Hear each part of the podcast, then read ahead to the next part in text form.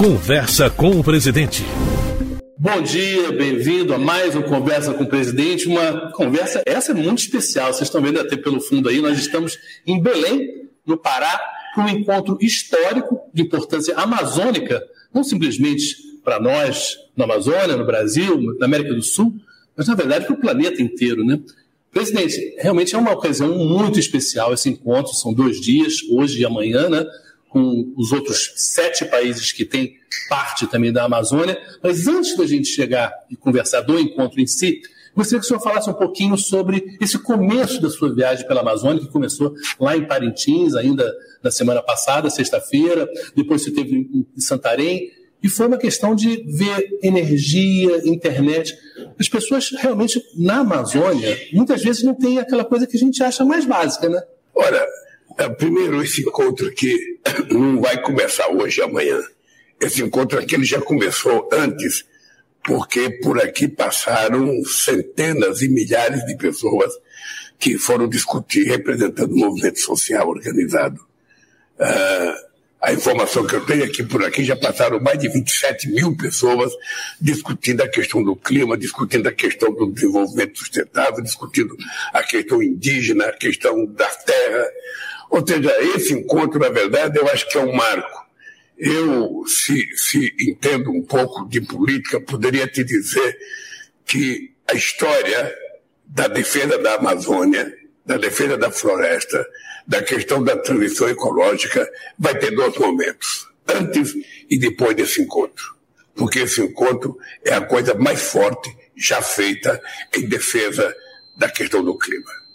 Bem, eu fui a Parintins dar sequência à inauguração do programa Luz para Todos e também o linhão que vai de Tucuruí até, até Roraima, terminando a interligação do Brasil, colocando Roraima para dentro do Brasil. Uhum. E depois nós vamos recuperar a linha de Guri da Venezuela, que foi inaugurada por Fernando Henrique Cardoso, Chaves e Fidel Castro, que está totalmente desativada, nós vamos recuperar para fazer uma ligação entre a América do Sul e o Brasil. Uh, e depois eu fui fazer um passeio no Rio Tapajós. Uh, foi uma coisa fantástica, eu não tinha noção, não tinha noção do que são as praias do Tapajós, não tinha noção da largura do rio e não tinha noção da beleza. Uhum. Ou seja, muitas vezes as pessoas gastam dinheiro para viajar do Brasil para outros países para ver beleza eu acho que as pessoas, se fossem ao Rio Tapajós e outros rios que eu não pude visitar, as pessoas iriam se encantar e iriam votar muitas vezes. Depois que eu fiz um passeio, eu fiquei dois dias no Rio Tapajós, depois que eu, eu voltei para Santarém para inaugurar a telemedicina, para, para inaugurar a Infovia, porque a gente vai ter já mais de 87 barcos transitando pelas águas brasileiras, levando médico, dentista e enfermeira para cuidar do povo que mora às margens do rio. Esse é um fato inusitado, é uma coisa que foi criada em 2006, ainda no meu primeiro mandato, mas que agora a gente está aprimorando isso e vai então, inclusive, ter os mais médicos participando desse trabalho. Eu acho que aos poucos a gente vai colocando a casa no lugar, vai colocando a casa em ordem, e aos poucos a gente vai suprir todas as necessidades que o povo que mora em lugares mais distantes tem. E cuidar da Amazônia, cuidar do povo que mora na Amazônia. Nós temos dito que é o seguinte: o problema da Amazônia não é só ficar olhando a copa, é olhar o que tem embaixo. Embaixo tem gente, tem fauna, tem, tem, tem, tem, tem, tem todo tipo de, de flores que você possa imaginar, tem muita água, mas tem na Amazônia toda quase 50 milhões de pessoas morando que precisam de ter acesso ao mínimo necessário para sobreviver. Então, desta viagem, eu vim aqui para Belém. Vim para Belém fazer essa conversa com você e daqui a pouco nós vamos abrir o um encontro com a presença de oito presidentes, mas a presença da República Popular do Congo, da República do Congo, do primeiro-ministro do, do ministro da Indonésia, tem gente da Holanda, tem gente da Noruega, tem gente da Alemanha, tem gente da França, ou seja, para fazer um encontro que vai marcar definitivamente a questão da discussão sobre o clima. Aqui a ideia básica é a gente sair daqui preparado para, de forma unificada, todos os países que têm floresta ter uma posição comum nos Emirados Árabes, na COP28, e a gente mudar a discussão. mudar a discussão. E quando for 2025, todas essas pessoas que defendem a Amazônia, que falam da Amazônia, mas que não sabem o que é a Amazônia, terão o direito, o prazer de vir à Amazônia, ver de perto o que, que é isso que tanto encanta o mundo. É, esse encanto, claramente, o senhor está dizendo aí dessas praias maravilhosas do Tapajós. Agora, para quem é pobre, muitas vezes a natureza fica distante, né? Muitas vezes a pessoa não tem acesso a um lugar bonito, a um lugar que seja que dê para a gente como ser humano, né, e ao mesmo tempo inserido na natureza, aquele prazer da sombra da árvore, da flor, do, da água, do rio, enfim. Foi muito diferente para o senhor. Quando o senhor era pequeno, o que, que era natureza? O que, que era. O que, que, que natureza entrou na sua vida? Não era nada. Não era nada. Ah, o maior divertimento que eu tinha quando eu tinha sete anos era catar tanajura. Sabe, quando chovia, a gente ia ficar pegando tanajura para comer tanajura. Você não sabe o que é tanajura, sabe? Sim, aquela, aquela, aquela formiga. É, a gente pegava, fritava e comia. Aquilo era uma coisa extraordinária.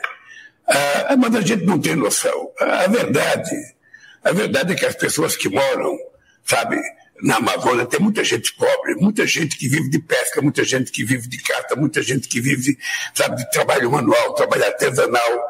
Tem muita gente que vive trabalhando, colhendo castanha, colhendo, sabe, coco, fazendo qualquer coisa. Agora, são pessoas pobres, mas são pessoas que vivem no mundo muito melhor do que o mundo que a gente vive num grande centro urbano, apinhado de gente de carro.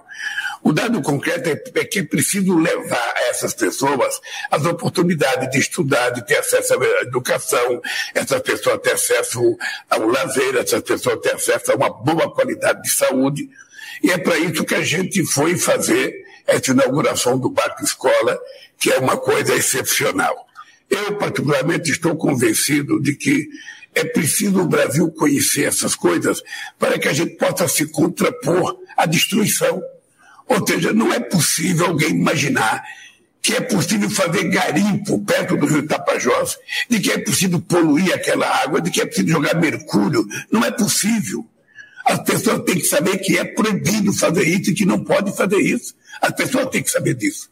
Então nós vamos trabalhar com muita força. Eu vou ter de lá com muito mais vontade de falar o seguinte: olha, a, a árvore em pé, os rios limpos é uma necessidade da população, sabe, que mora nessa região e da população que mora a milhares de quilômetros de distância porque nós temos o direito de cuidar, preservar, compartilhar com os outros e não podemos permitir que haja destruição. Por isso é que nós vamos ter mais Polícia Federal, vamos ter mais Forças Armadas cuidando das nossas fronteiras, combatendo o narcotráfico, combatendo o garimpo ilegal, combatendo os madeireiros ilegais, ou seja, quem quiser trabalhar com madeira, faça uma plantação de madeira, compre uns alqueires de terra degradada e planta o que quiser, e e faz o que quiser. O que não dá é para você permitir que as pessoas destruam aquilo que não é deles. O cidadão invade uma floresta e vai cortando as coisas sem pedir licença, vai, vai, vai, vai, vai garimpando sem pedir licença, vai pegando minério sem pedir licença, não é possível. Isso tem que acabar e ninguém venha dizer que é radicalismo, não. Isso é defesa da floresta, defesa da Amazônia, defesa do planeta e defesa do nosso direito de respirar ar puro e beber água limpa. Presidente, tá o senhor está falando muito das pessoas que moram aqui, né, que vivem e que sobrevivem muitas vezes aqui. E a gente tem uma pergunta naquele quadro da gente, no Povo Quer Saber, para o senhor, é uma pessoa aqui dessa região também, do Maranhão, e, e que fala exatamente em nome dessas pessoas que querem se organizar. Porque a gente viu aqui nesses diálogos amazônicos tanta gente querendo participar também e passar a sua mensagem para os líderes que começam seu encontro. Eu vou dar aqui para você dar uma olhada agora.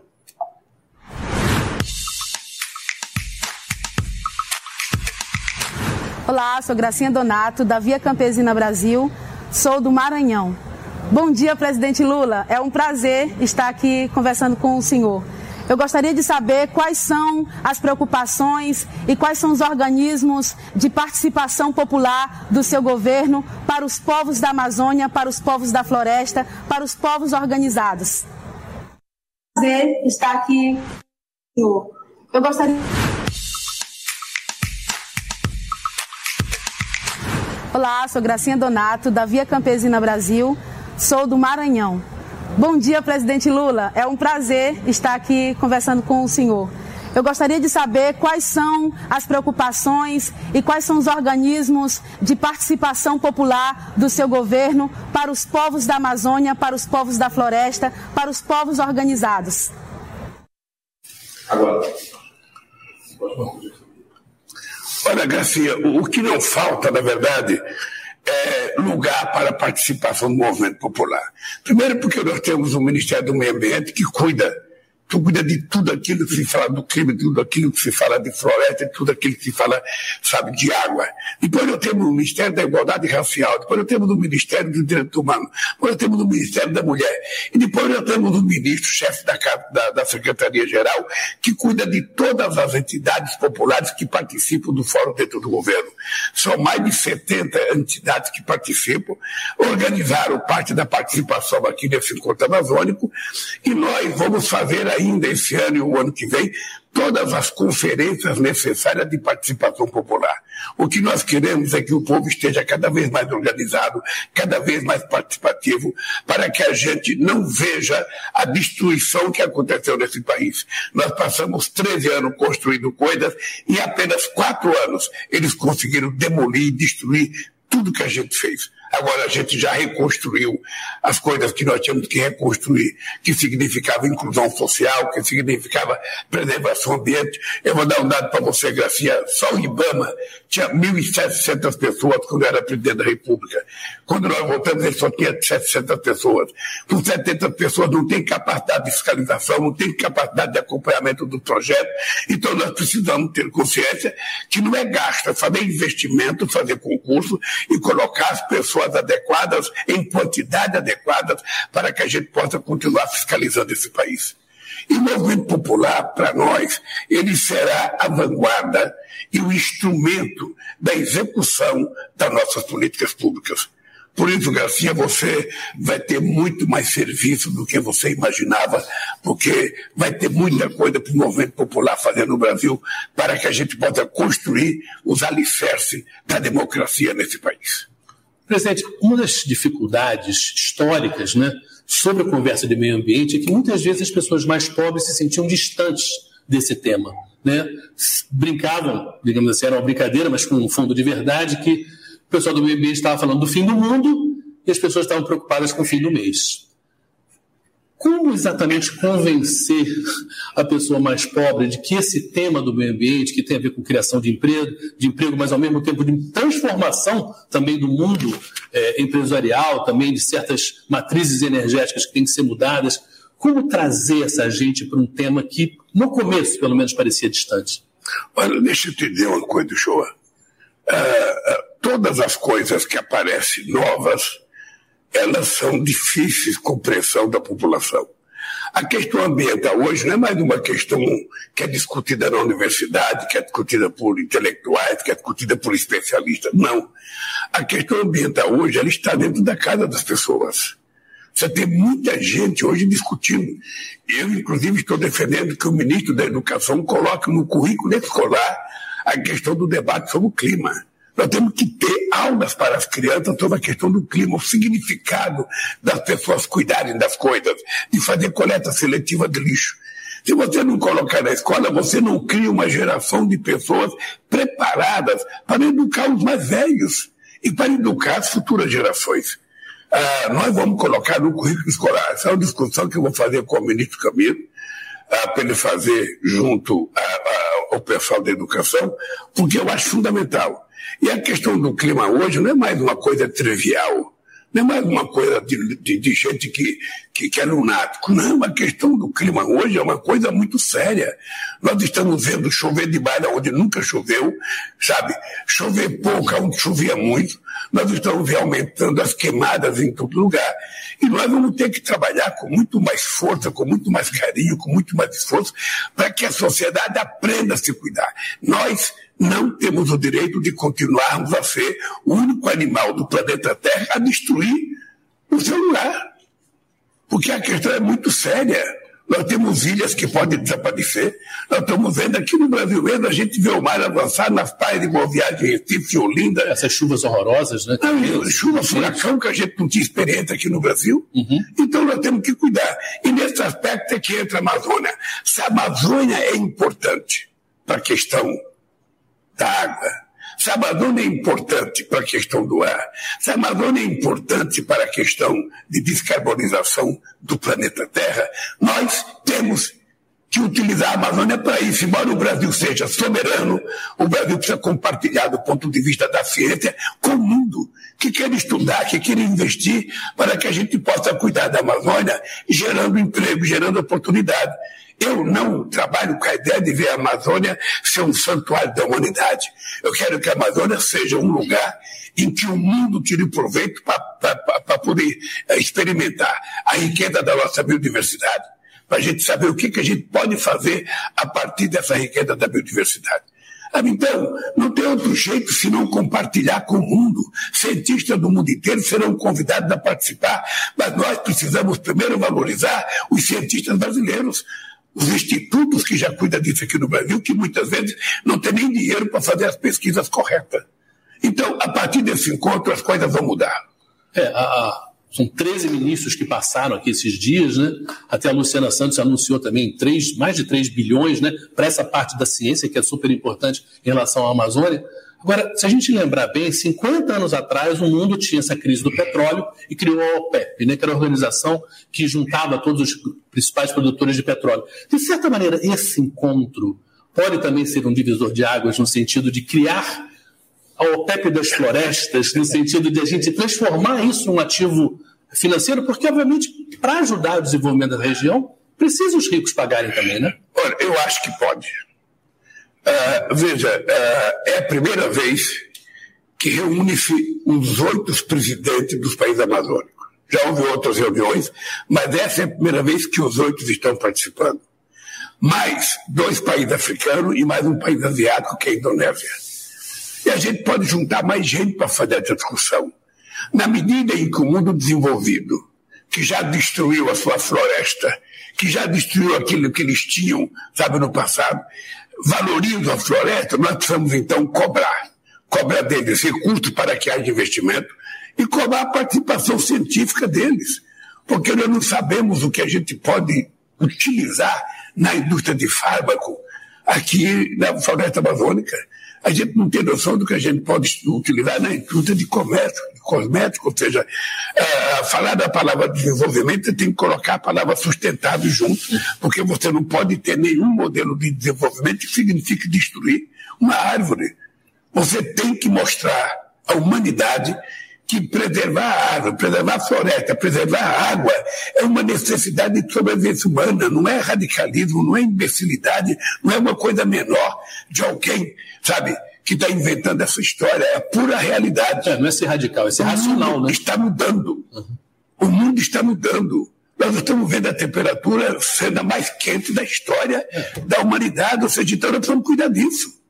E nós temos chance. O Brasil pode ter liderança. O Brasil tem gente muito competente. O Brasil é um país que já fez isso. No outro mandato, nós chegamos a preservar, a, a, a diminuir o desmatamento em 83%. A gente reduziu a emissão de gás efeito estufa em 36,6%. A gente pode fazer muito mais. Ontem, por exemplo, eu fui na inauguração da Infovia, eu vi um número lá. A ligação da Infovia, sabe, de Santarém a, a Belém, a, a Manaus, pelo Rio, ela está evitando que a gente faça as torres. E se a gente fosse fazer por torres, levando fio, a gente teria que derrubar 58 milhões de árvores. Então você veja o que, que você ganha na preservação ambiental. Essas coisas que o Brasil faz, que dá ao Brasil muita credibilidade a nível internacional. Então, o que nós precisamos é fazer com que a nossa ministra do Meio Ambiente, a companheira Marina, sabe, visite mais o mundo, fale mais do Brasil, traga mais gente aqui para conhecer o Brasil, para visitar o Brasil, para ver as coisas de perto, sabe? Para a gente poder mostrar que nós não estamos brincando nisso. Quando eu acertei com o Fábio Dino que a gente ia colocar a, a, a Polícia Federal para tomar conta disso, é porque nós vamos colocar mais policiais, fazer mais concursos, senão você não combate o crime organizado. Você não combate o narcotráfico. Essa gente estão por aí matando índio, matando ribeirinho, matando seringueiro, matando as pessoas que trabalham com extrativismo. Ou seja, então nós precisamos cuidar. Não é só porque o território é nosso é porque é importante preservar a Amazônia para a manutenção da espécie humana. Isso que é a verdade. Essa sensação de urgência, né? Na verdade, é antiga, porque a gente, lembrando bem, em 92, talvez o primeiro grande encontro, teve em 72, mas o grande encontro com líderes de Estado, primeiro que falou do meio ambiente, foi de 92 no Rio de Janeiro, era a ECO 92. Né? E naquela época já se falava, não, em 2000, em 2010 a gente vai fazer. E o tempo foi passando, foi passando, e vários cientistas já falaram, não, e aí você, aí você vê a China falando em 2060, você vê o Biden falando em 2050. A gente tem esse tempo todo? Não parece, né? O que é participação popular? Acabei de receber aqui uma carta de uma pessoa, na verdade é um bilhete da Coopera Marina, que ela diz o seguinte: mesmo só com 700 fiscais, já alcançamos uma redução de 42% no desmatamento da Amazônia. Sim, é, participação é, popular claro. direta. De, deixa eu falar uma coisa. É, esse encontro, quando o governador do Pará foi a Brasília sugerir para mim que a gente fizesse aqui no estado do Pará, eu achei a ideia extraordinária e o mundo se convenceu muito rapidamente de que todas as COP, o pessoal fala da Amazônia. Eu falei, então por que não fazer uma COP na Amazônia? Por que não levar o debate sobre o clima para a Amazônia para as pessoas verem? Para eles conhecerem até um mosquito chamado carapanã, quando começar a picar, para eles saberem como é que o povo daqui vive. Conhecer o povo, não é só conhecer a floresta. Essas pessoas precisam conhecer a grandiosidade do Rio Amazonas, do Rio Tapajós e de outros rios que tem, porque eu fiquei assustado quando me disseram que o Rio Tapajós tem um lugar que tem até 36 quilômetros de largura. Isso é um rio maior que qualquer mar aí em outro lugar do mundo. Então, eu acho que o que nós queremos fazer é o seguinte: os países ricos, eles acham que tudo se resolve prometendo dinheiro. E não é só dinheiro. O que nós queremos é participação, sabe, científica. O que nós queremos é contribuição. O que nós queremos é poder ter os recursos necessários para salvar uma espécie que está morando ali na Amazônia, que são ribeirinhos, que são pescadores, que são extrativistas, que são indígenas, que são quilombolas. Essa gente nós precisamos salvar e dar a eles sentido de vida, sabe, de qualidade. O cara, o cara não quer viver, sabe, ah, ah, ah, de, de esmola. O cara não quer viver só comendo um peixe, não. O cara quer comer outras coisas. O cara quer se vestir bem. O cara quer passear. O cara quer ter um televisor. O cara quer ter uma geladeira. E nós precisamos garantir que ele tenha isso. Para isso tem que ter emprego. Para isso tem que ter cuidado do Estado, do, do município, do Estado e, e, da União. E nós estamos construindo essa parceria que eu acho fantástica. É por isso que uh, eu tenho certeza que a discussão sobre a questão da Amazônia será medida a partir de agora, entre antes e depois desse encontro. Ou seja, 27 mil pessoas participaram aqui sábado, domingo, sexta. Ou seja, a vontade de, de participação popular é uma coisa extraordinária que pouca gente já tinha visto isso. Então, o que, que a sociedade está nos dizendo? Me chame. Me chame que eu quero participar. E eu acho que vai ser a COP mais importante da história de todas as Copas, ou seja, de todas as discussões do clima, eu tenho certeza que essa será a mais importante, a mais motivadora e aquela que vai ficar marcada para sempre na, na, na cabeça das pessoas. Eu fui agora da COP no Egito. Olha, muito bonita, muito bonita, maravilhosa, a pessoa trata a gente bem, mas você não tem o contato que você vai ter direto o cara vê o Rio Amazonas na frente dele. O cara vê o Rio Tapajós na frente dele. O cara vê como é que vive o povo, porque Belém é uma cidade que tem, é, tem necessidade de muito saneamento básico. Uhum. E nós, do governo federal, queremos contribuir para que a gente dê ao povo que mora em Belém o um mínimo de direito de cidadania. morando num lugar, sabe, que não enche d'água, que é difícil aqui, porque as casas às vezes são até mais baixas do que o rio.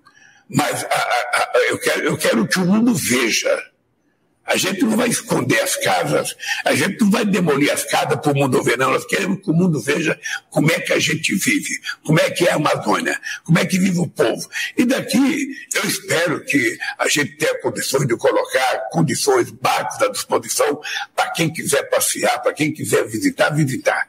O que nós queremos é que daqui saia uma grande decisão e é por isso, show, que o, o, o Brasil tem exigido uma nova governança mundial. Por que uma nova governança mundial? Porque se você tirar uma decisão aqui em Belém sobre a questão do clima e não houver uma decisão de cumprimento, volta para o Estado Nacional e os congressos nem sempre aprovam. E aí as coisas não funcionam. Então nós precisamos ter uma governança global. A ONU precisa ser remodelada. A ONU não pode continuar com a mesma estrutura que ela foi criada em 1945. É preciso que a gente tenha mais países, país africano, país da América Latina, país asiático. É preciso que países como a Índia estejam dentro da ONU, que a Alemanha esteja dentro da ONU, que o Japão esteja dentro da ONU. Por que não? É preciso mais gente no Conselho de Segurança como membro permanente, e é preciso acabar com o direito de veto. Não sei se você percebe que as últimas três guerras que você viu foram feitas por gente que é membro do Conselho de Segurança, membro permanente. Estados Unidos com o Iraque, Inglaterra e França com, com a Líbia, e agora o Putin na Ucrânia. Olha, essa gente são membros do Conselho de Segurança, membros permanentes, e fazem guerra sem discutir, qual é o respeito que eles vão ter dos outros? Então, o que nós queremos é que, pelo menos na questão climática, haja uma governança que, quando a gente decidir, seja lei. Agora, para os países cumprirem. Agora, essa governança, em 2008 a gente teve aquela crise, em dias os governos arrumaram trilhões para salvar os bancos. Na Covid, a gente também viu, né, durante a Covid, uma mobilização de governos para resolver um problema super importante para o mundo. O meio ambiente é salvar o planeta. Querido, não existe maior problema do que salvar o planeta. Agora, essa urgência a gente não tem visto, não tem visto. O senhor tem realmente cobrado, cobrado, mas. Você sabe tá quanto foi gasto nas guerras nos últimos tempos? 2 trilhões 220 bilhões de reais. Só para comprar arma, né? Só para comprar arma. Enquanto isso, nós temos, segundo a FAO, 735 milhões de pessoas passando fome. Enquanto isso, nós temos milhões de desempregados. Esse dinheiro poderia estar circulando na mão do povo mais humilde, gerando pequenos consumidores que iriam gerar mais emprego, surgimento de mais fábricas, mais produção, mais salário, mais desenvolvimento e tudo isso cuidando do meio ambiente. Por que, que esse dinheiro não é aplicado? O dinheiro existe. O dinheiro existe. O Biden, quando aconteceu a crise do Covid, os Estados Unidos arrumou 5 trilhões. O Banco Central da União Europeia arrumou 700 bilhões de euros, sabe, de um dia para o outro. O dinheiro existe, o que precisa é que esse dinheiro seja colocado a serviço de melhorar a vida da humanidade, de cuidar do clima, de preservação ambiental e não de destruição. Qual é a ajuda que uma guerra pode dar para a questão do clima? Nenhuma. Nenhuma. Ou seja, então, nós precisamos convencer os líderes disso. É por isso que cada conversa que eu estou tendo com cada líder, eu estou pedindo para eles comparecerem sabe, nos Emirados Árabes. Vai ser no final do ano. É bom que apareça o Biden, é bom que apareça a Alemanha, a França, a Inglaterra, é bom que apareça, sabe, a China, todo mundo. Para que quando tirar o documento, todo mundo seja responsável por aquele documento. Porque senão você vai representante da China, representante não sei de quem, representante. E aí toma uma decisão que ninguém cumpre. Então é preciso mais seriedade. Eu lembro, lembro que na COP na COP15 em Copenhague, se dizia muito que a Europa iria em 2020 ter 10% de etanol na gasolina. Mais de 90 empresários vieram visitar o Brasil na perspectiva de produzir etanol para exportar para a Europa. não aconteceu nada. Eu lembro que o Japão queria 3% de etanol na gasolina. Não aconteceu nada. Ora, essa gente precisa ter em conta, sabe, que a responsabilidade de cuidar do planeta não é só do Brasil que tem a Amazônia, que tem o Cerrado, que tem o Pantanal, que tem a Caatinga, não. Que tem a Floresta Atlântica. A responsabilidade é de todos. Se eles já destruíram para se industrializar, eles agora têm uma dívida do passado que é preciso repor para ajudar os países que ainda podem fazer manutenção da floresta. Aqui no Brasil, eu digo todo o discurso meu, nós temos quase 40 milhões de hectares de terra degradada. Não precisa derrubar uma árvore para fazer aumentar a produção de, de, de, de, de soja, de milho, para criar gado. Não precisa. É só recuperar essa terra degradada. Ah, mas o cidadão é madeireiro, ele fabrica móveis, ele exporta para a Itália, ele exporta para a Espanha. Tudo bem. Esse cidadão que é madeireiro, que gosta de exportar madeira, ele faz uma fazenda, planta o que ele quiser. Se ele quiser plantar móvel, se ele quiser plantar uh, jacarandá, se ele quiser plantar seringueira, ele planta o que ele quiser. E quando tiver no ponto, ele pode cortar o tanto que ele quiser. O que não pode é mexer naquilo que não é dele. Você tem uma árvore de 300 anos que a natureza nos deu. O cidadão chega lá, pega uma motosserra ou pega uma marca dessa, derruba a árvore daquela para ele. Para ele ganhar dinheiro às custas de uma coisa que não é dele. E vai jogando fora e destruindo o patrimônio ambiental da humanidade. Então, meu caro, isso vai mudar. Precisa mudar. Não é precisa mudar porque o governo Lula quer, porque a Marina quer. Não. Vai mudar porque o mundo exige que mude, porque a espécie humana precisa sobreviver. É isso que vai acontecer. A gente está vendo todo dia surgir uma praga nova, surgir uma doença nova. Sabe, nós precisamos tomar cuidado que isso é pela mudança do clima. É pela mudança, então nós temos que cuidar enquanto é tempo. Eu acho que a minha obrigação é dizer para todo mundo: o Brasil fará a sua parte. O Brasil cumprirá aquilo que nós prometemos durante a campanha. Até 2030 nós teremos desmatamento zero nesse país. E não vamos fazer uma coisa na marra, não. Eu já falei para a Marina, nós temos que chamar todos os prefeitos e governadores que estão dentro da, da, da floresta, dentro da Amazônia Legal, e ter uma discussão, compartilhar com eles uma solução. Nós não queremos ficar xingando o prefeito, multando o prefeito, não. Nós queremos dizer, olha, se você cuidar direito, se houver menos desmatamento, se houver menos queimada, a sua prefeitura vai ter um prêmio por isso. Um prêmio vai ser, sabe, quem sabe, mais benefício para o povo da sua cidade, um pouquinho mais de recurso. Quem sabe assim a gente consiga ter todos os prefeitos como aliados para a gente evitar que os chamados bandidos façam a queimada e que façam, sabe, as queimadas e as derrubadas que eles fazem todo santo ano. Então, isso é possível acabar. Então, esse compromisso nós assumimos publicamente em 2000 e, e, e no, no na COP do Egito. E eu acho que nós temos que repetir esse discurso sempre. Nós agora estamos lançando o PAC, é um programa de desenvolvimento, e dentro desse programa de desenvolvimento tem a questão da transição energética, transição ecológica, transição climática, transição de tudo que você pode imaginar. E nós queremos apresentar para o mundo.